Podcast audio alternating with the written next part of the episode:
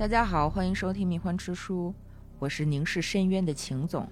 我是喜欢《刺客信条二》的北冥。我们今天要跟大家聊的这本书呢，是《君主论》。嗯，Machiavelli。我又飘了，因为这本书以我们的能力是根本没法讲的。超级超级复杂的一本书，马加维利是超级超级复杂的一个人。嗯，今天在政治学的学术圈儿，围绕着他有永不停歇的无规律的辩论。嗯，所以大家也别指望听我们这期节目就会对君主论有一个多么细致的了解，我们也不可能给大家去做精读。对，但是我们可以就阅读体验以及围绕着马加维利身上的一些有趣的故事跟大家分享一下。那为什么会想到讲君主论呢？其实也是因为就是一些国际新闻吧 啊，引发了我的一些思考。因为这两年发生的很多事情，让我有一种就没活在现代的感觉，就是让我觉得怎么跟我在成长过程当中去理解的现代文明不太一样。嗯，所以一定是我的理解有误。那么咱们就重读一些经典，去找一找过去的先哲们，他们对此有什么看法。大人时代又回来了那种感觉。哎，说实话，我一直有一个看法，就是太阳底下并无新鲜的思想。嗯，会有新鲜的事，因为毕竟，呃，技术在发展。对，技术在发展，思想史其实也在发展。嗯，只是说思想史的发展，它是看待问题的角度有变化，但是这个事儿如何去理解，今天的人并不比过去的人有高明许多。就根本没有高明嘛。对。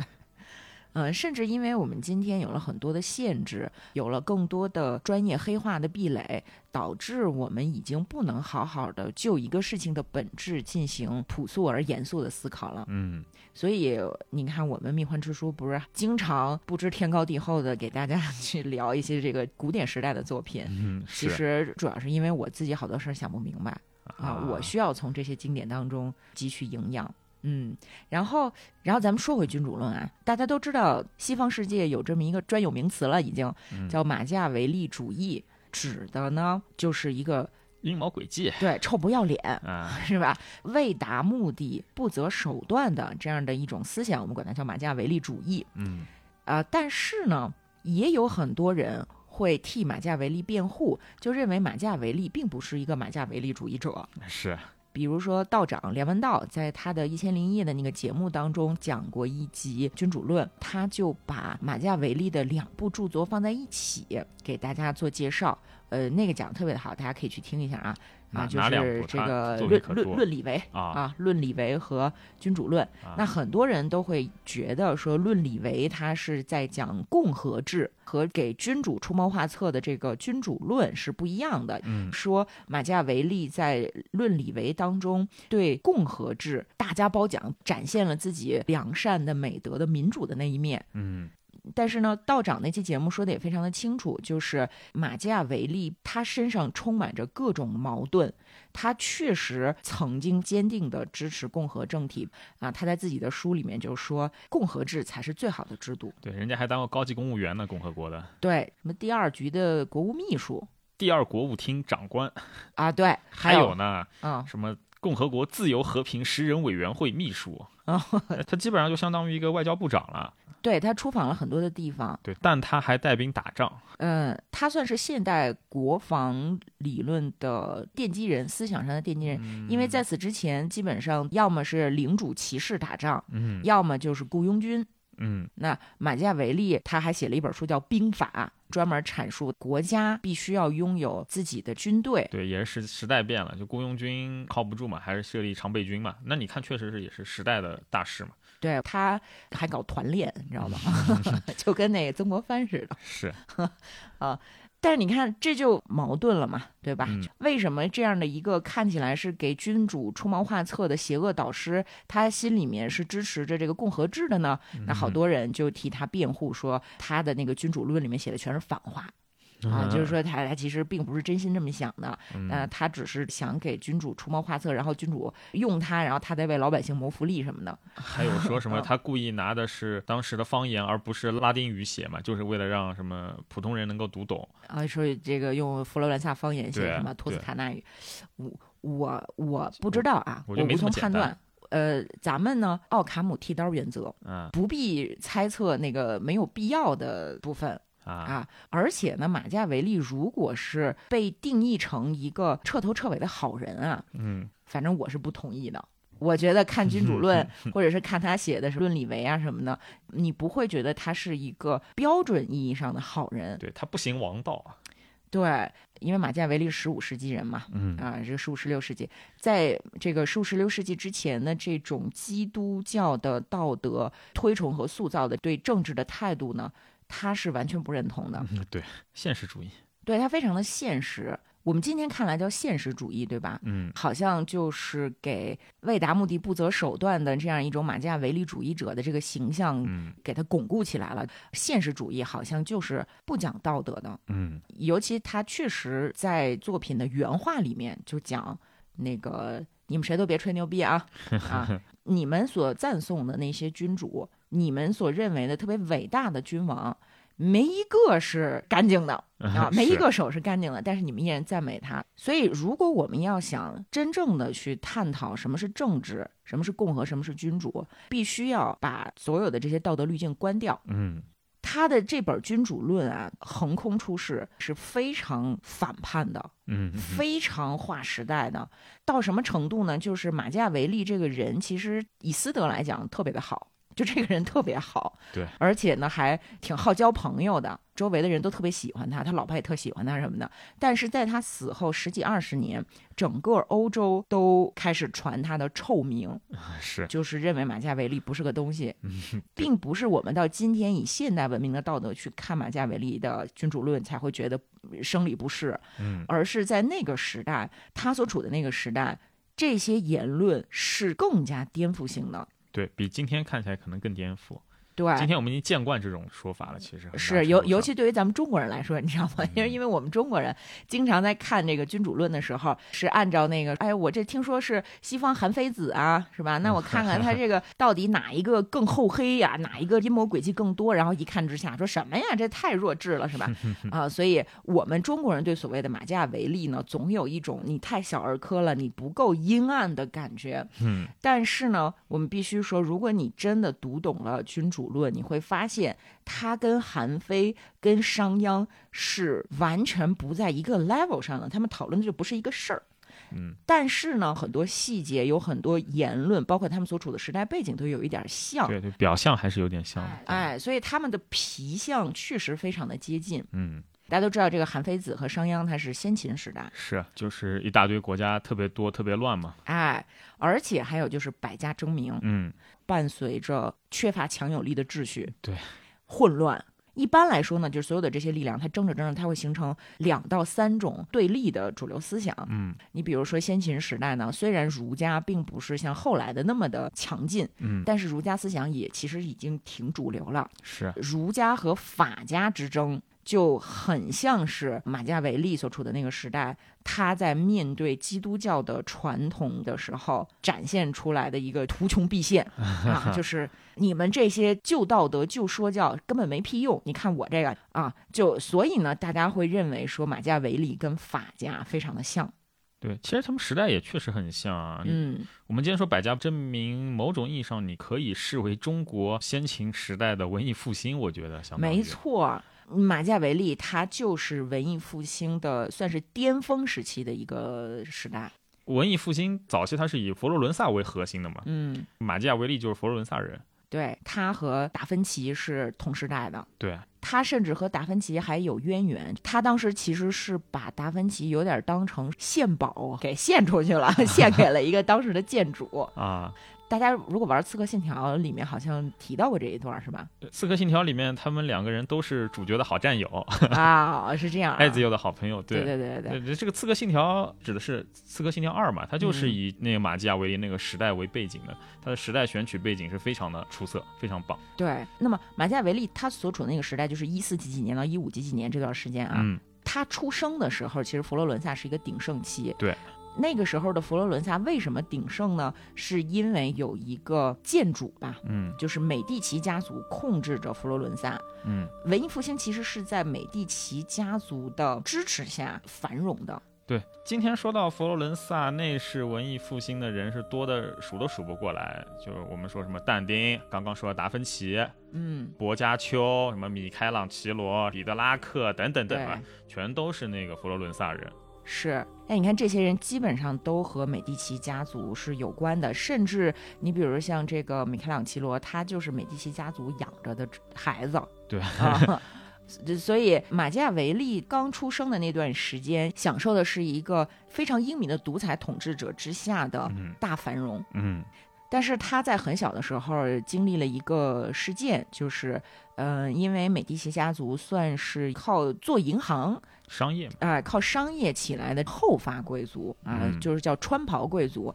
那么穿袍贵族在当时的欧洲就属于一个嗯会被刀剑贵族瞧不起的这样的集团。嗯然后这些靠武力获得贵族头衔的这些刀剑贵族呢，就特别的痛恨美第奇家族。马基雅维利九岁的时候呢，美美第奇家族就被另外一个家族给捅了，给火火并了一下嗯，对，啊。他也目睹了后来尸体挂城墙啊，就这些非常恐怖的景象。嗯人的早年经历一定是会影响你的价值观，影响你思考的方式的，对吧？嗯这一段童年经历呢，对于马基雅维利来说，应该是让他意识到了人性的本质是多么的残暴。嗯，不但是认识到人性的一个一个险恶，还有一个就是他可能因为这个事情对罗马教廷也是基本上一个幻灭的态度。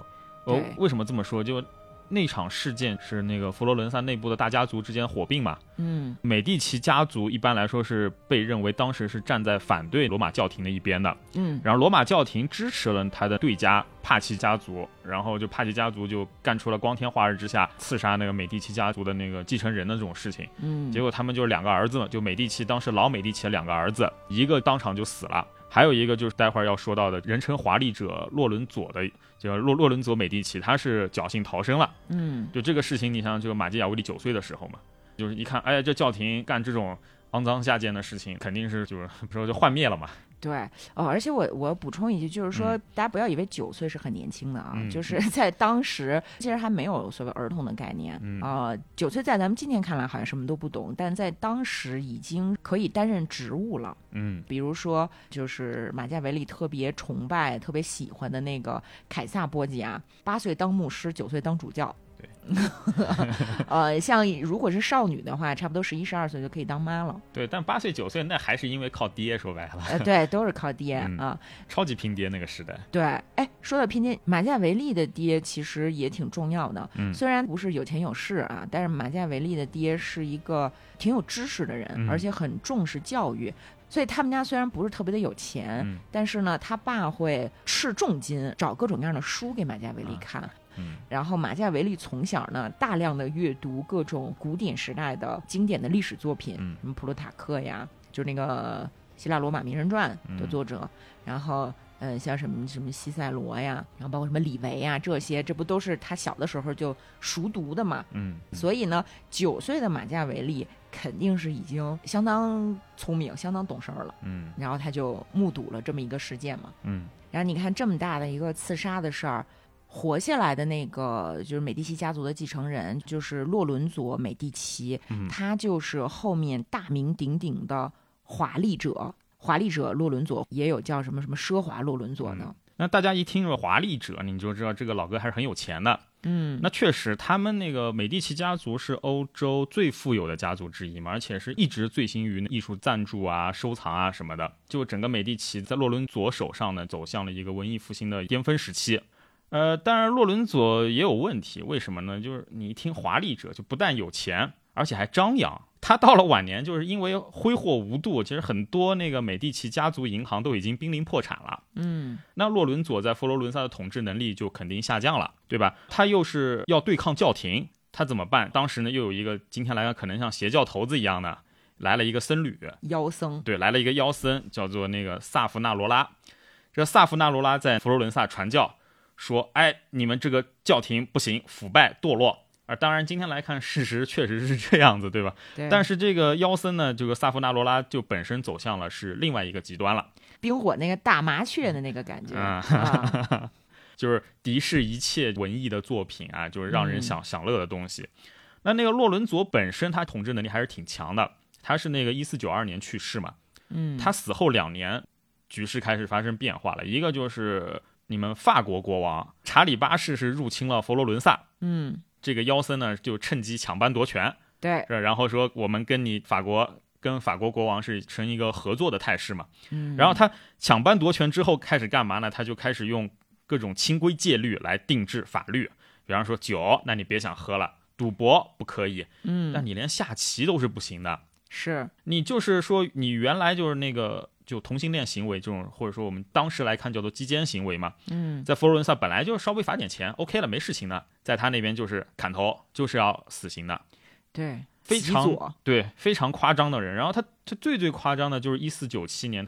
收集而且当众焚毁了成千上万的什么艺术品啊、书籍啊、那种漂亮的衣服啊、化妆品啊什么的。嗯，如果不是有这个妖僧的话，我们今天能看到的关于文艺复兴时期的杰作会更多，对多很多。对，就是什么奥维德、啊、但丁、薄伽丘什么作品，很多都拿来付之一炬了嘛。嗯，但是呢，我们这么说物极必反，就佛罗伦萨人很快就是厌倦了这个妖僧，就很大程度上除了他对艺术品的破坏之外，还有原因是，你想一个极左的人，他是反对商业的，嗯那佛罗伦萨是如何崛起的？对，说白了就是靠银行业啊，靠金融业啊，靠这些商业嘛。嗯，这么一搞，就是佛罗伦萨一旦陷入贫困，然后就教廷也是看不爽这个妖僧，一挑拨，然后而且妖僧原先还预言过什么幺五零零年，哎，世界末日，我们常常听到这种东西，对吧？呃，呃，会有救世主来拯救，但是你看幺五零零年越来越近了，好像世界也没有末日，大家也都不信他了嘛。嗯，那就是内外的压力协力之下，就是这个萨夫纳罗拉是遭到了推翻，而且是被火刑处死的。烧了。对，烧了。那之后呢，就佛罗伦萨算是短暂的恢复了他的一个共和国的法统。我们的马基雅维利呢，就是高高兴兴的出来，就出任了第二国务厅的长官嘛。那个时候他还比较年轻，对，嗯，意气风发。对虽然比较年轻，但是他已经位置爬得挺高了，他成了佛罗伦萨就首席执政官的心腹。嗯，他也是看到那佛罗伦萨本身的军队不行，你看就是法王来了也打，然后这罗马教廷派来人也能随便就颠覆了。然后他就是我们刚刚说的，他就自己就搞团练，自己组织军队，然后就佛罗伦萨当时是变得还挺强，甚至就征服了附近的比萨，就比萨斜塔那个比萨，对，就是马基亚维利带兵去打对比萨。对，还是 还是挺厉害的。嗯。然后也是在这段时期间呢，马基雅维利认识了另外一个今天来说意大利的一个政治家和军人，就凯撒波吉亚，或者说用那个意大利语来说，就是切萨瑞波吉亚。也叫切萨雷博尔贾，啊，但是我们比较熟悉波吉亚，就嗯。就管他叫凯撒波吉亚吧。嗯。嗯，关于关于那个妖僧啊，那个妖僧其实不光是在私下传教啊，嗯，他在佛罗伦萨城最早的地位是很高的。对很高因，为因为豪华者洛伦佐死前的告解是这个妖僧萨夫纳罗拉去做的告解，啊，但其实这个萨夫纳罗拉本身是很厌恶美第奇家族的，嗯，对，因为大家看他是极左，但是美第奇家族 靠是 商业，有钱，对有钱，啊，豪华，对吧？然后这个喜欢美丽的东西，你看，这就是极左，它的历史根源其实是很深的。嗯啊，对。啊说到这个，我再插一句，嗯，豪华者洛伦佐最后葬的他的那个陵寝，就是米开朗基罗设计的。嗯，他们其实都甚至是有点那种情同父子了。嗯，那我说回那个马基雅维利，好，嗯那马基雅维利他不是成了共和国高官嘛？但是共和国内部其实是不稳的。对，然后到了一五一二年，就是马基雅维利他又一次前往自己征服的地区嘛，相当于比萨的时候，美第奇家族在当时的教皇儒略二世的支援下打回来了，我们和教廷和解了，对吧又重新打回了佛罗伦萨，然后共和国呢也就随之瓦解。那那个马基雅维利呢，肯定我作为一个共和国高官是要遭重的嘛，就关进了大狱。但是在狱里面虽然说是遭了刑，但是反正最后也是活着出来了，就是隐居。在这段期间呢，他创作了《君主论》和我们刚刚提到的《论理为》。嗯，哦其实其实他两边都还吃挺吃得开的，虽然说遭了刑，蹲过监狱，但是出来之后他还能为美第奇家族效力。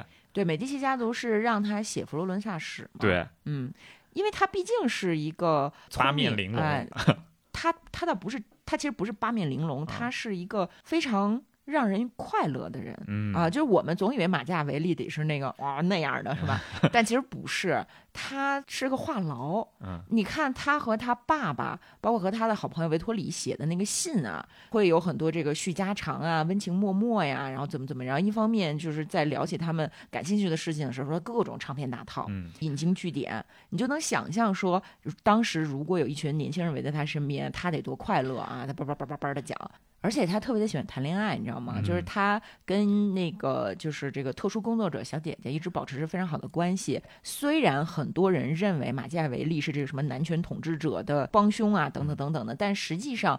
马基亚维利所处的那个时代，他对女性一直是特别的友好，对，呃，女性甚至可以骂他是害虫什么的，对啊、但是呢，他还是用非常平等的语气去跟别人沟通，包括特殊工作者。哎，说到这个，就《刺客信条二》这点做的特别好。为什么啊主角他是刺客嘛？就马基亚维利在里面被塑造成了一个，实际上他是一个隐秘的刺客组织头目。哇塞，对，其实是挺酷的。然后他的特别好的战友之一就是一个妓院的老鸨，啊，就是一个非常正面的形象。那个老鸨也是，其实游戏这点上做的挺好的。对，啊，但是呢，他在《君主论》和他的其他著作当中呢，就是总是会有一些看似是在贬低女性的这个言论，嗯，不能脱离这个时代背景去看，嗯知道吧？对对啊，就那个时候，嗯，中国还说这个“唯女子与小人难养也”呢，对吗？嗯？就那个时候就认为说这个女性能够玩弄男性，所以他们特别的不好惹啊，非常恐怖，是很正常的嗯，是，啊。包括马加维利在自己的这个政治学论述里面有一个很关键的概念叫命运啊，或者叫机运。嗯她是一个女神的形象，就是嗯命运女神嘛。然后马加维利就说，这个命运女神的特点是恶毒，嗯 所以他鼓鼓励大家和命运女神搏斗，用你的能力和意志去征服她。啊，就挺有意思的一个人。然然然然后咱们再回到这个时代时代背景，嗯，那其实之后马基雅维利的那个故事就相对来说比较简单，就因为美第奇家族不是回来了嘛，但是这段历史比较反复，因为又没过多少年，美第奇家族又被推又被赶出去了，然后共和国再一次恢复。但是这一次呢，就共和国人说：“哎，你这个你不但曾经替我们干活，对吧？这个美第奇家族也合作过，对吧？嗯你这个是个两面人嘛，那我们不予重用。反正最后他自己家里面也算是安享晚年吧。是共和刚回来的时候，他还倍儿高兴呢，他觉得哎，我这回官复 原职了吧？结果发现人家根本就不能再接受他了。嗯，对于普通人来讲，就这种做法好像确实是比较两面人，是吧？嗯你怎么哪头都沾啊，墙头草啊？嗯，所以马加维利呢，他又被认为是一个贪恋权势、非常想当官儿的这么一个，就是很不要脸的一个一个形象啊对。，光看历史好像是个官迷。对，但是呢，我们必须得说几个事实。就其实，在他相对比较落魄的时候，收入已经比较微薄了。有一个还算比较位高权重的人，就推荐他去给那个一个雇佣兵的头子做秘书，嗯，给他好多钱。但是马加维利拒绝了，因为他啊特别讨厌雇佣军 啊。我是搞团练的人，你让我给雇佣军 当什么秘书，什么意思，对吧？而且他还拒绝去另外一个古拉萨共和国去当高级的行政长官，啊他也拒绝了。啊，和商鞅不太一样。不评价，不评价啊。所以你看，他并不是毫无节操，为了追求权力什么都肯干的一个人对，他是热爱他的祖国佛罗伦萨啊。我甚至都觉得说，他都不一定是热爱佛罗伦萨，你知道吗？啊，他可能更看重的是自己的正直和治国才干，啊，就是说，他是一个有很清楚的有所不为底线的人。嗯但是你说他爱国啊，说他爱佛罗伦萨是没错的，但是你知道他不停的在自己的著作里面写说我们要一个统一的意大利嗯啊，你看这就矛盾了，你到底爱意大利还是爱佛罗伦萨？这俩可是不一样的。嗯然后你说他爱意意大利对吧？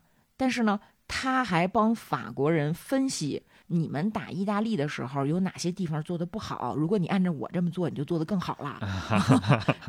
就他特别的奇怪，特别的矛盾。就是在我们第一次接触到马夏维利的著作的时候，你就你会觉得这个人是根本无法理解的，嗯所以大家会下意识的把他看成是墙头草。嗯但是我是不这么觉得的，我觉得他其实是一个非常一以贯之、非常自洽的人。确实，他甚至启发了现代的这个自由主义之父洛克的一些理论，嗯他非常的尊重自己。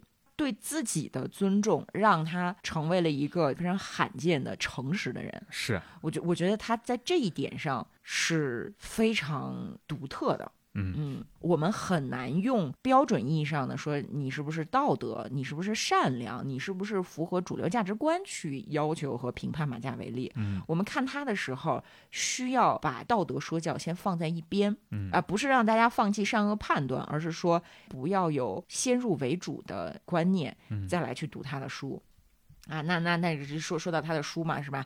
啊，他被称为叫这个现代政治学之父啊。嗯，然后这《君主论》呢，其实是一本小册子，对，不厚随，便翻翻就翻完了对，。就几万字嘛。那大家就会就很奇怪，说为什么要把这样的一个人称之为现代政治学之父？嗯当然有很多不一样的说法，就是说到底谁是现代政治学之父啊 是，啊？但是呢，呃之父总是有很多，呃，总是有很多爸爸啊。嗯但是呢，马加维利确实对于今天的很多政治学理论来说，真的就是那个祖师爷级别的。嗯为什么这么说呢？他把古典政治学给干翻了。啊哈，古典政治学我们都知道是柏拉图、亚里士多德那会儿建立起来的，就是仁政王道那一套嘛。没错，就嗯特别的像儒家和法家的对立。嗯柏拉图去叙拉古干什么？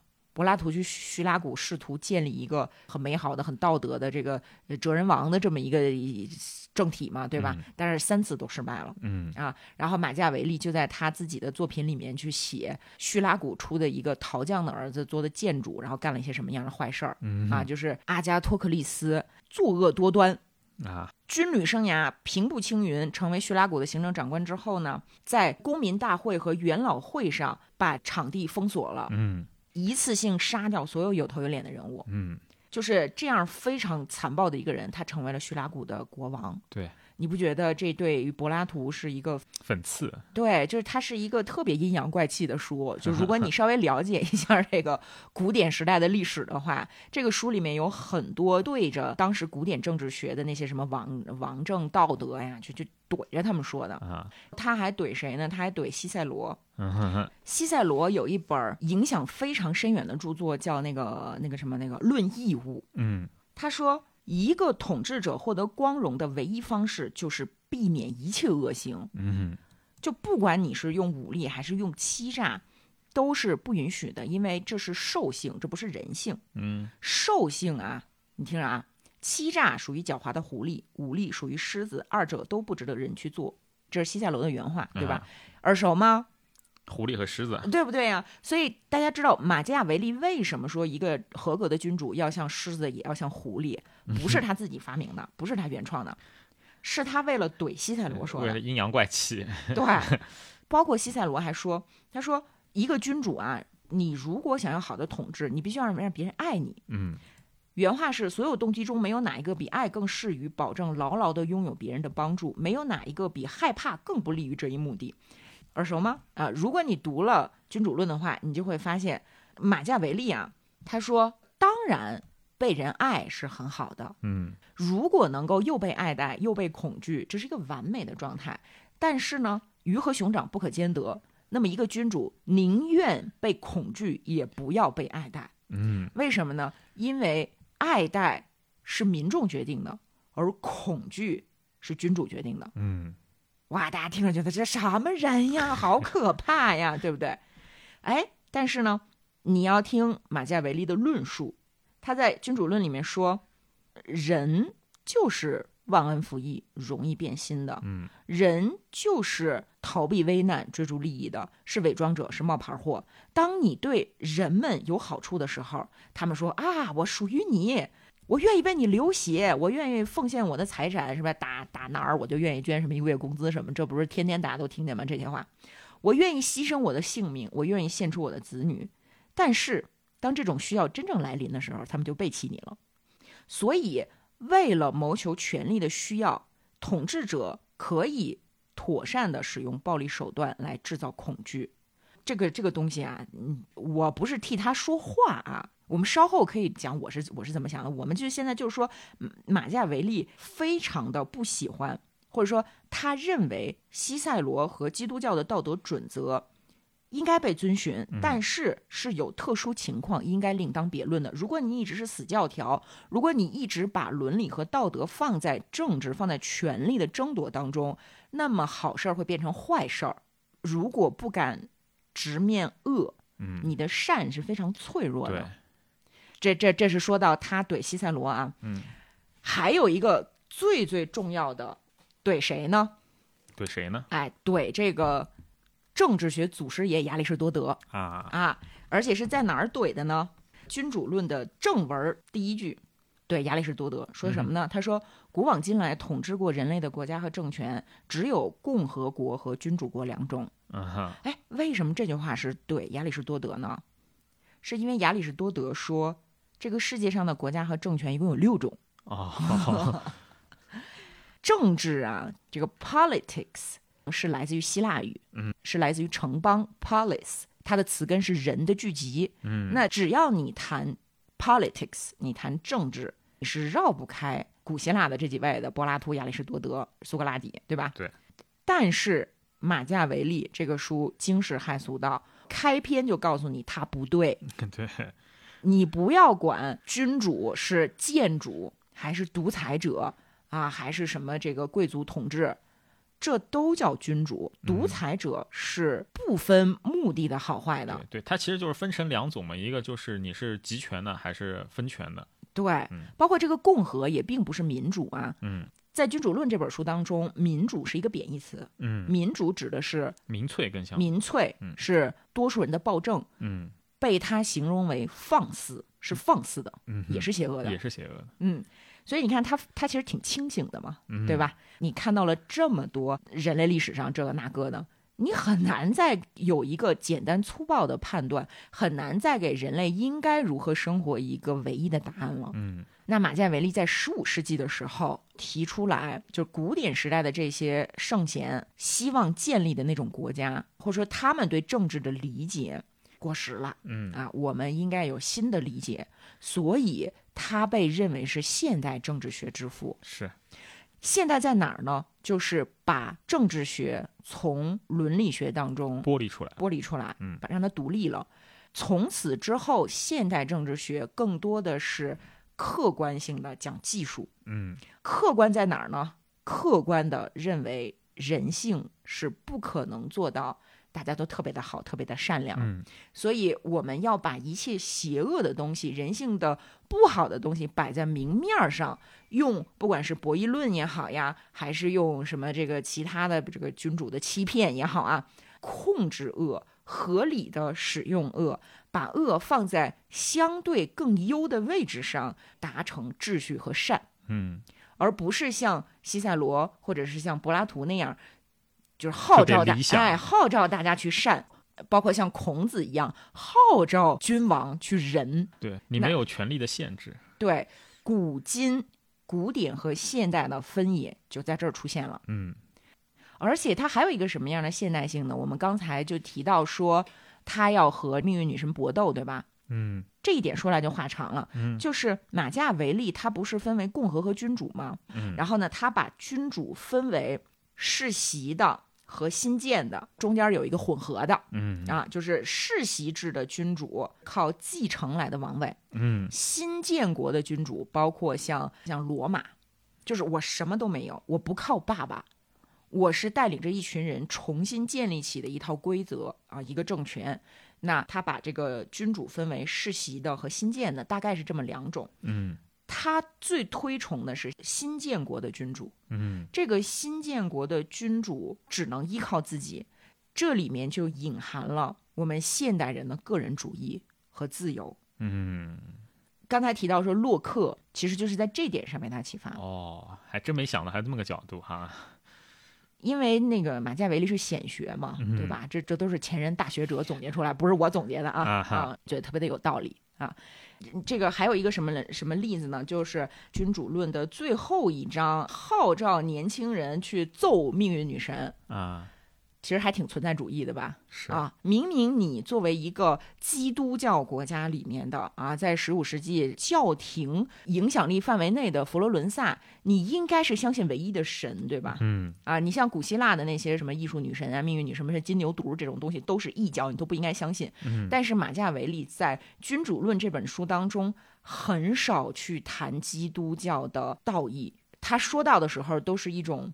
就是你你嗯，反正你你去理解吧，它也不是特别的正面，但是呢，他反复的提到命运，然后鼓励大家去跟命运女神搏斗。嗯你觉得像不像加缪写的《西绪福斯》，啊，有一点，对吧？就是嗯推石头上山，这是我自己的理解啊，啊都有传承关系。啊，嗯，而且他还他还有一个什么特厉害的呢？就是咱说这个君主啊，君主是什么？呃，实际上 prince 是从屋大维那会儿来的一个罗马词儿，嗯指的是第一公民。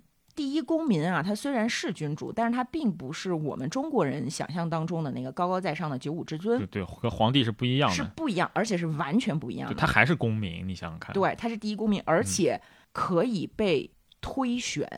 嗯皇上是不光是说只有我们家的人能继承，我还得是嫡长子才能继承，对吧？我要夺嫡。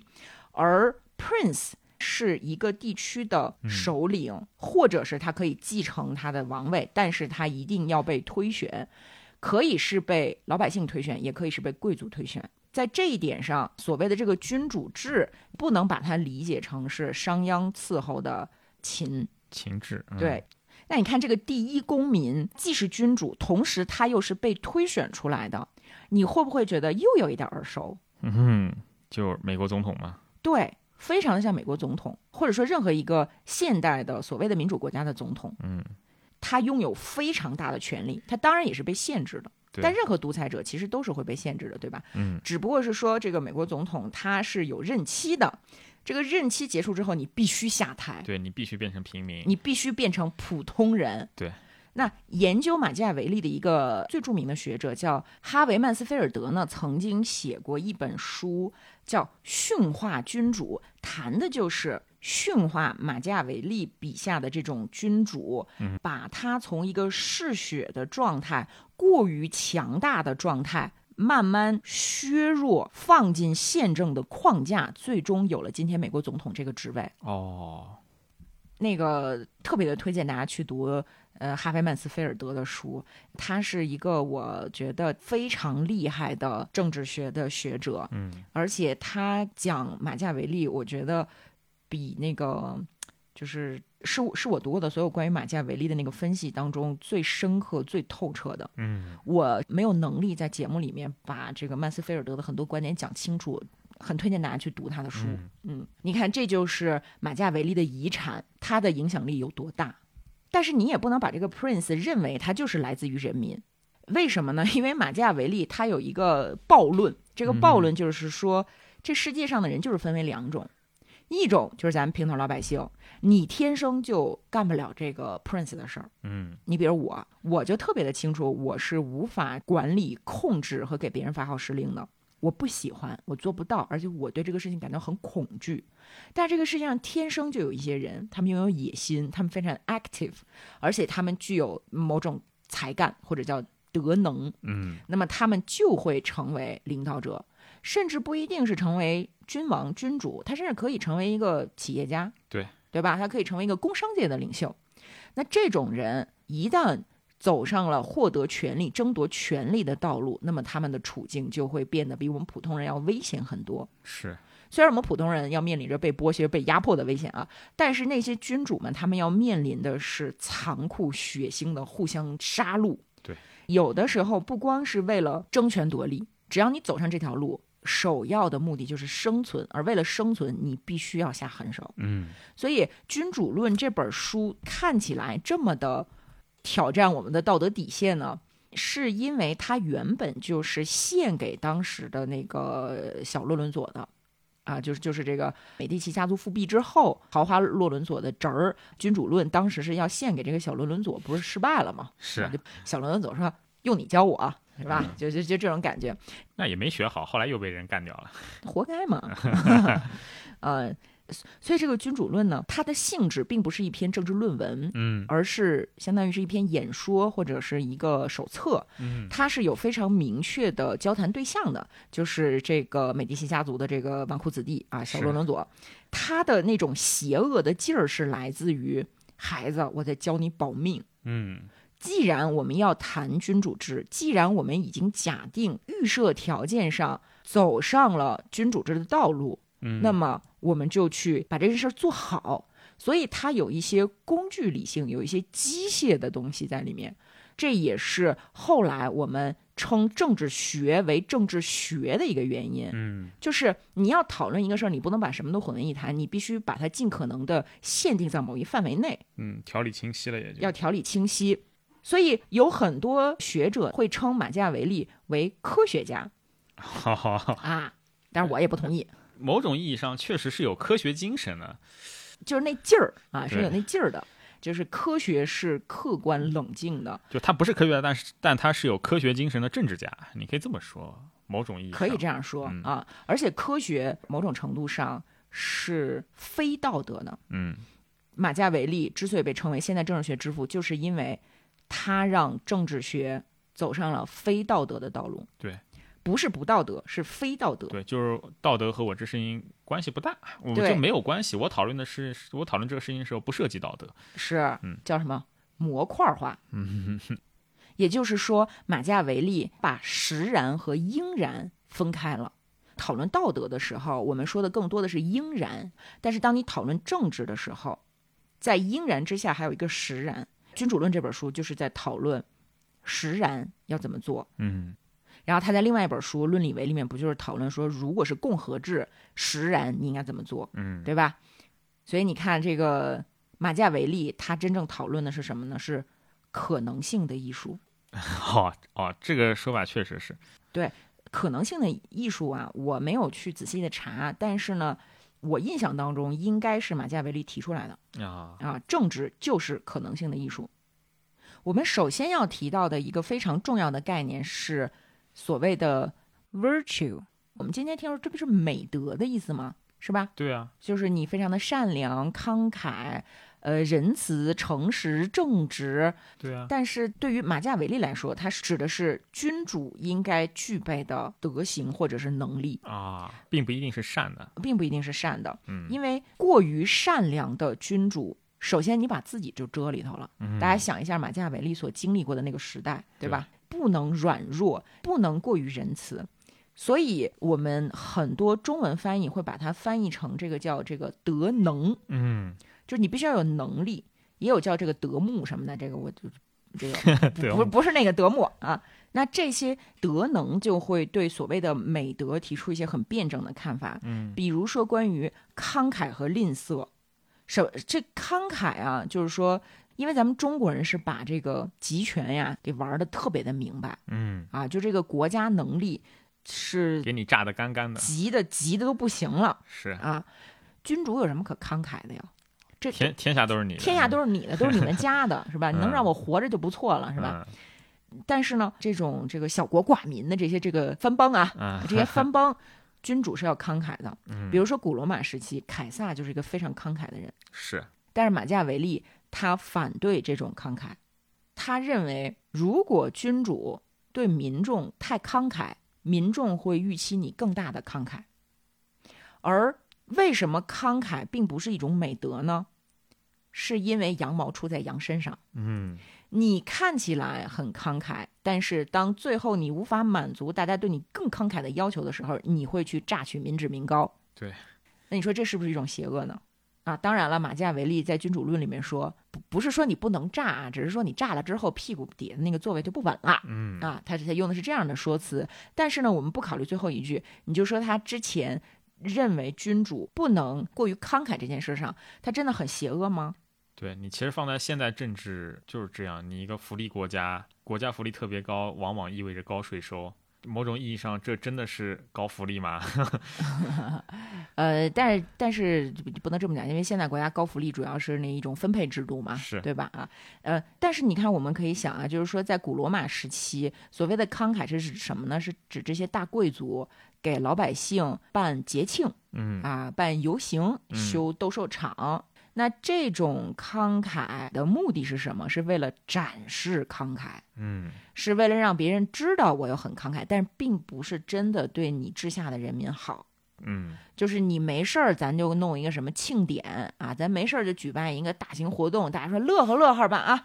时间长了，老百姓不傻，你这儿放的烟花呀，你这组织的各种什么这个，大会呀什么的请的歌舞团啊，哎，你这钱是从哪儿来的？嗯我们自己身上的肉割下去，我是知道疼的。嗯那这个时候民众就会反对你，所以慷慨不是君主的美德。嗯那小气，说这君主特别小气，也不是说你这个抠搜的把老百姓的民脂民膏刮完了之后放在自己库里跟那儿烂着，啊不是这个意思，而是在君主立国之初，不要在那儿展示慷慨，嗯，不要担心背负小气的骂名，你只需要不去打扰老百姓。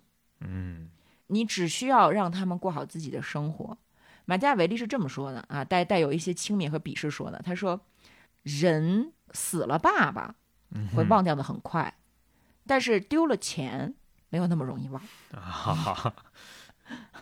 所以，一个君主他所谓的慷慨，应该是在他一直小气、小气、小气、小气、小气，然后嗯哎慷慨一下，然后呢再小气、小气、小气、小气。因为如果没有吝啬，就没有慷慨。嗯没有残忍就没有仁慈。像慷慨与小气啊，残忍与仁慈啊，这种这个看起来我们二选一，一定是选那个传统美德的这些选项上，马基雅维利都建议君主去选那个 B 选项。对，因为君主的身份不一样，他的资金来源和普通人是不一样的。对，而且呢，嗯，马基雅维利还建议君主，你要干嘛？发表意见。你怎么看马基雅维利啊？哦，也对。那除了慷慨之外呢，还有一个就是所谓的仁慈、嗯啊。仁慈对于君主来说是美德吗？嗯好像是。没有人喜欢暴君，马基雅维利自己也说，暴君是这个世界上可能这个最糟糕的东西。包括他举那个叙拉古国王阿加托克利斯，就是说这个人太残暴了，嗯也是贬义的，并不是支持君主去残暴。但是马加维利在《君主论》里面浓墨重彩的高度赞扬了一个非常残暴的人对，其实就我们之前提的那个凯撒波吉亚，凯撒波吉亚对，切萨雷波吉亚，啊。凯撒波吉亚的故事呢，我们这个多花点时间讲一下啊。嗯他实际上是当时的教皇亚历山大六世的私生子，对，三个子女当中的老二。嗯，就是教皇怎么能生孩子呢？哎，这教皇就是生孩子了。啊那我们、我们这个十五世纪的罗马教廷就是这么混乱。嗯，其实当时教皇是不应该生孩子的，所以其他的教皇如果有孩子都是私生子。嗯，但是咱这亚历山大六世呢，就是他好像特别的重视家庭，所以 他他就宣布说不是私生子，是我孩子嗯啊，就是你们爱怎么想怎么想，啊反正这就是我合法的孩子。我一共三个啊，大儿子、二儿子和这个闺女。嗯啊这据说中间还有兄妹乱伦的这个情节，这这特特特别乱啊！你们越愿意自己了解去。兄妹乱伦，我觉得是后来就编的是吧编的，呃，不管不知道不重要当然，本来也也挺脏的，反正大家就记得，这个波吉亚家族是挺手段残忍、挺挺血腥。挺牛的啊。嗯然后呢，这个二儿子本来呢是准备被他爸爸培养成一个这个宗教领袖，嗯然后他哥大儿子呢是准备培养成是一个军事政治领袖。对，但是他大儿子好像嗯才干上略逊一筹，而且呢就是莫名其妙的被谋杀了。对，就有很多人认为就是他的二儿子杀的嘛。没错，就是杀了我不就是最大的儿子了吗？对，因为呃，我们后面人看来，就是这个凯撒伯吉啊不太甘于去当一个没有实权的人，对，所以就会有这样的传说，说他杀死了哥哥。非常狠。嗯，哦，凯撒波吉亚到后面是有一个外号的，叫毒液公爵。对，因为他特别的擅长毒杀别人。嗯，他没有被毒液感染。对他，他不是蜘蛛侠。对，呃，然后这个凯撒波吉亚呢，不是说他爸爸特别的爱孩子吗？嗯，他爸爸为了给他挣一个国家，挣一顶王冠，不惜和法国人勾结，是打意大利。反正就是你就记得吧，就是他是有一个非常爱他的教皇爸爸，教皇爸爸通过一系列的操作呢，让他当上了米兰公爵。对，凯撒波吉亚或者切萨雷波吉亚很厉害的这个人，当时他直接就是北边是佛罗伦萨什么的嘛，嗯，整个意大利中部就是被他统治了。差点统一意大利。对，然后那个他还强征 达文西老师，就是达芬奇，给他设计各种军事武器就军事武器。啊我们今天看到达芬奇很多非常猎奇的，就是就是文艺复兴版本的坦克啊，还有什么滑翔翼什么，其实就是在不得不 搞军事时候整出来的。呃，说到达芬奇，其实是那个马加维利跟波吉亚聊的挺好的，然后就嗯相当于跟波、那个跟波吉亚谈判，嗯然后说这样吧，我给你我给你送一个人才，然后把达芬奇给送过去了。当然在那个《刺客信条》里面，其实他们是反对那个切萨瑞波吉亚嘛，是是想办法要干掉他，啊，干掉这个邪恶的暴君。对，这个其实是对马加维利的一种美化。至少嗯在君主论当中，我们可以看到马加维利是非常真诚的赞赏波加。对，他认为一个君主就应该做到这个程度，就是你要心狠手辣。对，他如此赞美的一个人，心狠手辣到什么程度呢？嗯，嗯，他不是到处征战吗？不是打吗？对啊，他他要去控制一些新的领地。嗯，那么他手下有个非常得力的将领，这个将领呢，对新占领的地区的居民比较的残暴，嗯啊，不是特别的好，就导致这个地区的人总是想反抗。那凯撒波甲干了一个什么事儿呢？他把这个自己得力的助手、得力的将领，算他养的狗吧，嗯腰斩，砍成两半儿，扔在这个地区的大街上。嗯，我的天呐，吓死了！所有的人都被他震慑了，大家就觉得这个人太残忍了，对吧？但是大家想一下，从此之后，这个地区就稳定了，对，消停了。消停了。这个地方的公民也觉得，就是说我心里平衡了。嗯，其实有的时候人就是这样嘛，人图的就是个心理平衡，对，而且这里面有一种恐惧，就是我们刚才说的，与其让人民爱戴你，如果你做不到爱戴和恐惧兼有的话，不如让人民恐惧你。对，但是有一个但是，心狠手辣不能一直持续下去，让人民恐惧你的同时，让他们发现你并不干扰他们的生活，嗯，让他们还是嗯原来怎么活还怎么活，那么他们就会自然而然的不去反抗你。其实这一点啊，被后世的很多所谓的君主或者政客都给玩明白了。是。啊，就是利用雷霆手段把别人吓傻，然后我再给你适度的怀柔。嗯。嗯，马基雅维利就说，君主并不是不能残暴，但嗯是你要保证你的残暴手段只使用一次，并且快速完成。对，雷霆雷霆手段吧，还是叫什么来着？对，就是雷霆一击，嗯啊，雷霆嘎巴。不过波甲最后还是就是死了，对，他是因嗯为他爹死了嘛，老教皇死了，那嗯新上来的，那其实是跟他不对付的。政敌，对，新上来的是政敌，然后他相当于后来意大利失势之后，还跑到西班牙去，嗯，在西班牙替国王也打了不少地方，但最后在一场围围城战里面死掉了。当然，按照《刺客信条》的说法，是被我们主角长矛穿胸，对一路一路跟到那个就是 西班牙把把这个暴君干掉了。啊。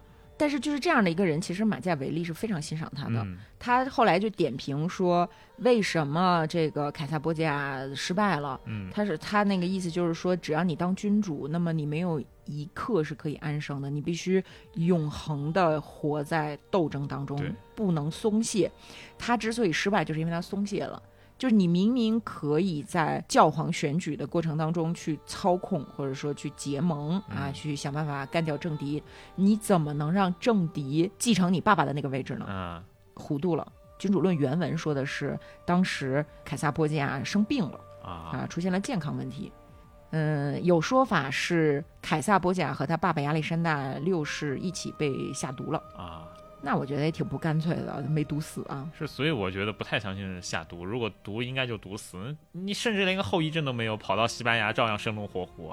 啊，但这是我们的推测。嗯马加维利人家是真的跟凯撒波加搭肩膀聊天的，嗯他们两个彼此之间是有一种惺惺相惜。嗯啊你看这么残忍的一个人，但是马加维利认为，既然已经是君主了，对，那你要不按我说的干，你就是找死呗。嗯，某种意义上，我觉得他也可以理解，因为凯撒波家的残忍基本上都是对贵族集团的残忍，他就是可以把你骗过来，把你毒杀。可以把你嗯腰斩，可以把你扔到河里淹死，但是他确实对平民的那种生活，他干涉不多。对，其实这一点呢，也是马基雅维利在《君主论》里面去反复的去讲的。嗯他不认为波加的这种做法是出于道德，嗯不是说我天生仁慈善良，我对老百姓好，嗯而是一种策略。嗯大人物和平头老百姓，你选择和谁站在一起？嗯其实咱们中国从《资治通鉴》来什么，你也看到，就是一般建议君王要爱民如子，对吧？嗯这水能载舟，亦能覆舟，这是孟子那会儿就想明白的一个事儿。那马夏维利呢，反复的告诫他要献书的这个这个建主啊，就是说要和人民站在一起。嗯在他所处的那个时代，不管是君主还是建主，有两种获得权力的可能性：嗯一种权力来自于贵族，一种来自于大众。嗯哪怕你是由贵族推选出来的，你也不应该在获得权力之后依靠贵族，而是应该依靠大众。对，为什么呢？因为民众和贵族的诉求是不一样的。贵族之所以是贵族，是建立在特权之上，失去特权就不叫贵族，嗯所以他们会不断的、反复的向君主提要求。一旦你不满足，他们离你又近，对吗？叫作妖。哎，又叫作妖，叫害你。但是民众不一样，民众唯一的政治诉求就是你别管我，你让我好好的做买卖，你让我好好的生活，你让我好好的老牌子热炕头。嗯我们并不需要特权，嗯对吧？那这个时候，君主如果聪明的话，他应该更多的去依靠不太容易抛弃和背刺自己的民众。嗯其实后来就演变成了这个政客利用民粹主义嘛，嗯，对吧？那我想马加维利的这种提法，也应该是他从凯撒波加身上学到的。嗯但是君主就就应该完全的信任民众吗？嗯啊，就应该觉得说这个民众是最好的，人民大众是最伟大的吗？嗯所有这么说的君主，全是在演戏。这本书贯穿始终都是在教君主如何演戏，如何扮演，让别人相信自己。对，面对民众，你也一定不要真正的去这个爱他们。为什么呢？因为民众天生反复无常，说服民众，让民众不抛弃你是简单的，但是让他们坚定的信仰你是不可能的。大家还记得我们刚才提到的这个妖僧萨瓦纳罗拉吗？嗯妖僧萨瓦纳萨萨沃纳罗拉为什么可以夺权？是因为民众给了他这个权利是啊！因为当时佛罗伦萨的人民是非常倚靠豪豪伦这个华丽罗伦佐的，就是大罗伦佐。嗯大罗伦佐确实没有辜负他们，把佛罗伦萨搞得特别的好。对但是民众过于依赖一个独裁者，他一旦死了，民众的信仰就崩了，就空虚了，就害怕了。对，这个时候他们会需要某一种给他们带来信念的人。嗯那么这个妖僧啊，萨瓦纳罗拉就趁虚而入。对，但是这一套新的理论，这那个的吧什么的，一旦让民众失去信心，哎，那你就等着被烧死吧。对，你让我们越来越穷了，那还得了啊？哎，是《君主论》这本书教的不光是君主如何获得权利，嗯还教君主如何维系权力、长治久安。嗯那在长治久安的过程当中，就有这个所谓的德能啊，就是这个要恩威并施啊。啊，要这个懂得技巧，学会欺骗，会表演啊，对啊，就是说白了，你你要当君主，你就得当一个影帝，对。啊，哎，这点和那个所谓东方版本的君主论，其实商君书在这点上面有一个非常大的区别，就是嗯，君主论它并不讲究弱民，对，嗯而商君书是民众越弱越好，是。这点上其实有挺大差别的。啊，对，那个商君书当然在后世被认为它可能不是商鞅写的，是是伪造的啊。嗯但是客观上给很多这种残暴的统治提供了背书。嗯就是马加维利的《君主论》呢，它某种程度上，它还是在讨论可能性的艺术嗯，啊，在种种可能当中，你要去选择一种去维持平衡。就是你好我也好，对但虽然我可能比你更好一点，还有一个就是你弱我就好对，所以《君主论》与其和《商君书》比，不如和《资治通鉴》比啊。啊。《资治通鉴》里面也虽然是德化这个教教君君王怎么样好好，但是其实里面也有那个阴谋诡计。嗯但是你像《商君书》这种东西，包括韩非子，他就是尽可能的把人性推演到极致，然后让你无所不用其极。他是完全的站在统治者的角度上。扼杀一切其他的可能性，而不是我在众多可能性当中去找一种平衡。对我个人觉得是一种本质的区别。对，所以我们会认为《君主论》是现代政治学一个学问的开山之作。嗯，而你比如说韩非子这种书呢，它是一套工具，它只是一套术。对，它只是一套术，它没有进一步思辨的可能性了，它不是提问和嗯。回答。那除了波吉亚他的经历启发了马基雅维利，让马基雅维利特别崇拜之外，在《君主论》当中还有一个特别独特的例子，嗯。离经叛道，就是刚才咱们提到马加维利把国家政体化为共和和君主，然后又把君主化为新君主和那哎新的和继承的，嗯对吧？在新君主当中，他举了几个例子，像什么这个建立雅典城的西修斯啊，然后建立罗马城的罗慕路斯呃罗慕路斯啊，等等等等，我们都可以去理解，对吧？因为这都是这个伟大的君王。嗯，但是他还举了一个例子，可能大家都想不到，就是摩西。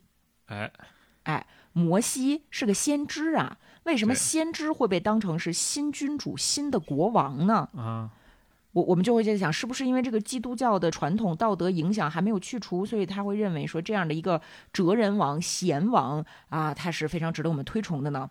不是的。嗯首先，摩西他带领着一帮奴隶出埃及，展示神迹。他在这一路上，你说他能没有武装吗？他可能是一个巨仁慈、巨善良的好好先生吗？啊，大魔法师。啊，不太可能的。尤其是要知道，基督教当中有一个非常重要的圣经故事，叫金牛犊。嗯咱马克思老师还用过金牛犊这个比喻呢，就是说拿破仑是金牛犊啊，啊，金牛犊成了真神了伪神嘛啊，就是伪神。嗯为什么金牛犊是伪神呢？这就和摩西有关了，就是说摩西。不是带着大家就就这个又又分红海啊，这个那个的。然后摩西不是要上山跟那个上帝开会吗？啊，上帝给了他十诫，对啊把那个石板拿下来，然后嗯给大家颁布律法，说以后咱就按这个来啊，是吧？这个故事大家都知道。嗯但是呢，摩西上那个尼波山嗯上了多长时间呢？他不是上去就下来了，他是上去了整整四十天。嗯他上去四十天，底下的老百姓不就着急了嘛？啊，就是怎么哎哟还不下来呀？于是他们就找到了摩西的哥哥亚伦，嗯围着亚伦说：“说这怎么办呀？说要不你带着我们走吧，我们听你的，因为你不是摩西的哥哥嘛。嗯哈哈，” 亚伦对他们说：“你们把妻子女儿耳朵上的金环拿来给我。”大家说：“哎，行行行。”然后就把这个金环给他，然后亚伦就用这些金子铸了一只牛犊，对，金牛犊，带着老百姓跪拜金牛犊，而且说咱们这个金牛犊啊，就是为耶和华搞出来的，大家就拜他，就等于拜耶和华。这时候摩西不是在山上跟那个耶和华开会吗？耶和华说：“等着，别开了，你下去吧。就我我掐指一算啊，你的老百姓出事儿了，嗯你的百姓从埃及领地出来到现在已经败坏了，偏离了我的道。”嗯我要让他们灭绝，我要杀杀杀。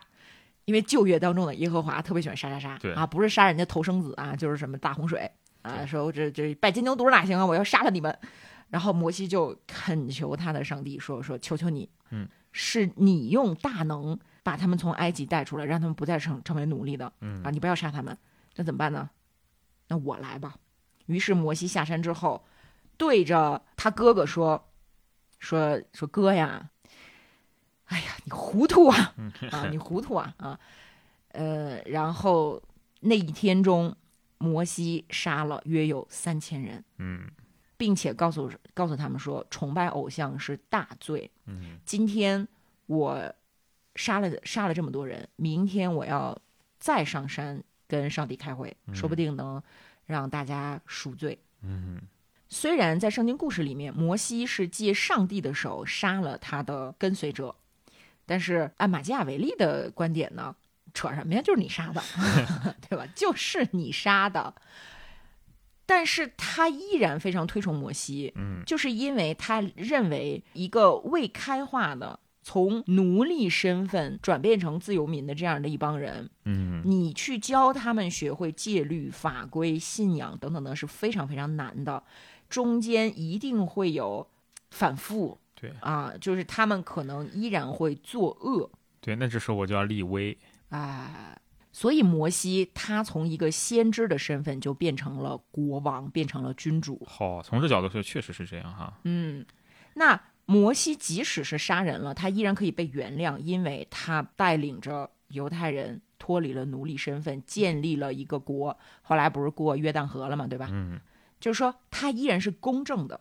他杀了三千人之后，没有继续再杀，他没有让残暴的行为延续下去，他使用恶建立了秩序和善，这是一个新的国王的德能。嗯，那那个建建罗马城的罗姆路路斯也一样，罗罗慕路斯也是杀了他哥呀，是 亲手杀了他哥呀，然后还抢什么撒边妇女什么的，对吧？也挺 臭不要脸的。对对对，但是他建立了罗马，嗯如果没有罗马，会死更多的人吗？我不知道啊。但是呢，人类文明其实就是这样走过来的。我不赞成马加维利，我认为在今天，至少我很长一段时间以来认为现代文明不应该再依靠邪恶。嗯但是怎么说呢？大家也看见了，就是时代又回去了，随着历史进一步发展，随着时间的流逝，那我们会发现说，有单纯的善的意愿确实不够，因为呃猴子精好像就是这么一种东西。对你哪怕不遵循他的在君主论里面给你提的建议，你也是一个警醒和一个参考嘛。嗯，就是还是要凝视深渊的。你知道凝视深渊会使你变成深渊，那么接下来的问题就是你如何在凝视深渊的时候不变成深渊，而不是放弃凝视深渊的这个可能性。嗯，不然的话，你不就掉下去了吗？是，你都不用说我先凝视再变深渊，而是说迟你迟早掉下去。我就我这人儿就没了，我就嗯死了。而且不仅是从政治学的角度上来讲，其实咱们就是从做人、做你自己的角度来讲，在你的人生当中，如果只有良好的愿望，你也无法生存。嗯命运女神就是很恶毒的，你就是要和她扭打。但是在和命运女神扭打的过程当中，你要使出一些什么样的手段？他会拷问你的良知，他会让你有可能陷入道德虚无。你觉得这个世界上就是他妈的一堆粪坑，就是一一烂摊子，你就对人类会失去希望。那这个时候能够保护你的，其实是你的良心，是你对善的信念。不到万不得已，我绝不作恶。而且作恶之后，我要知道什么是善，什么是恶。我要对自己的行为负责，我不能俩眼一摸黑，活在混沌当中。混沌当中的善，并不是真正的善。嗯而马基雅维利在这本书当中，他好像是认为正义是不存在的，正义不是美德。但是在这儿呢，他所说的这个正义，更多的是自然正义。什么意思呢？就是。就是像说这个君主一样，是继承来的，是老天爷赋予你的，你必须遵守的。他不认为自然正义是正义，他认为通过自己去拥有的正义是正义。嗯在马加维利看来，继承来的贤明的君主，并没有那些摩西啊、像西修斯啊这样从无、从什么都没有的阶段盖房子的君主那么的重要。嗯甚至呢，他认为这些新的君主哪怕作恶，可能也是掌握了更多的正义，因为他们的占有、他们的建立、他们的创造来自于自己。其实这个对于我们今天的人也有启发吧？嗯，你要靠自己，不能乔布斯总归比库克厉害嘛。对呀、你不能靠选你上来的贵族，嗯你不能靠雇佣军，嗯不能依靠堡垒嗯啊。君主论里面还有一篇就是专门的讲为什么君主不能依靠堡垒，嗯提到了一个公爵夫人，以后有机会可以给大家讲一下，但是今天先先不提了。就是说，君主不能对任何外力形成依赖，嗯你要永远靠自己。人要永远靠自己，嗯，我们要合作，我们要发展人际关系。但是如果你把自我内心的安全完全建立在外部世界的话，你真的不知道自己会怎么死。嗯其实我有道德执念，就是嗯我是很相信要做对的事情，要与人为善，要爱。就是我其实挺喜欢西塞罗的那一套的嗯哼，啊，但我觉得马基雅维利解释了我在自己生活当中遇到的很多问题。我举一个特别小的例子，就是二十多岁的时候要入职一家大公司，然后这个大公司呢就做了一个叫拓展训练的活动啊，可能很多听众也都参加过。什么叫拓展训练呢？就是呃，把这些新入职的年轻人啊拉到一个场地，做一些这个活动培训，有一些集体项目、思维项的小游戏。其中有一个游戏呢，我们这些年轻人和教官是两个阵营的。嗯如果教官赢，那我们所有人都输。嗯但是除去教官之外呢，我们彼此之间有一个竞争关系，嗯，就形成了一个囚徒困境。当时我就觉得我已经看穿了这一切，我已经把这个游戏的规则摸得透透的了。我就拉着我们这一群小伙伴的那个队长啊，因为当时我是我们小组的这个小组长，我就拉着其他的小组长呢，就跟他们讲，我说这是一个囚徒困境啊，咱们只要这样这样做，我们最后一定能获得最终的胜利。然后我就信心满满的坚持跟大家商量好的那个策略，嗯然后后来呢，我就被背刺的非常惨。啊怎么回事呢？就是说我面前有十张牌，分别写了比如红色、黄色、蓝色。然后呢，我拿着这张牌去跟大家说这是红色还是蓝色，然后大家也都猜。如果我说的是实话，你说的是我说的是实话，那么我们一起得分儿。啊但是如果我说的是假话，你们都猜错了，啊那这个时候是我一个人得分儿，你们都不得分儿。啊但是如果只有我一个人得分儿的话，最后大家是一起输的。啊这就是一个囚徒困境的设计嘛，对吧？对那我我认为我已经跟大家商量好了，所以我一直在坚持说真话，我一直在坚持说真话。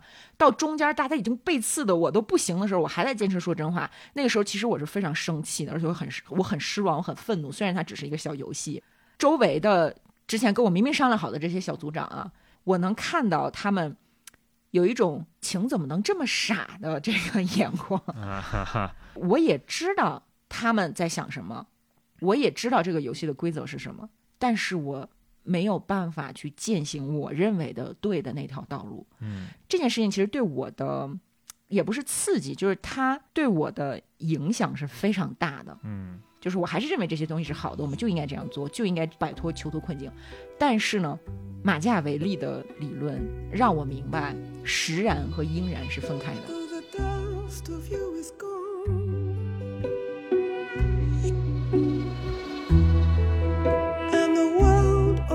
Cristo.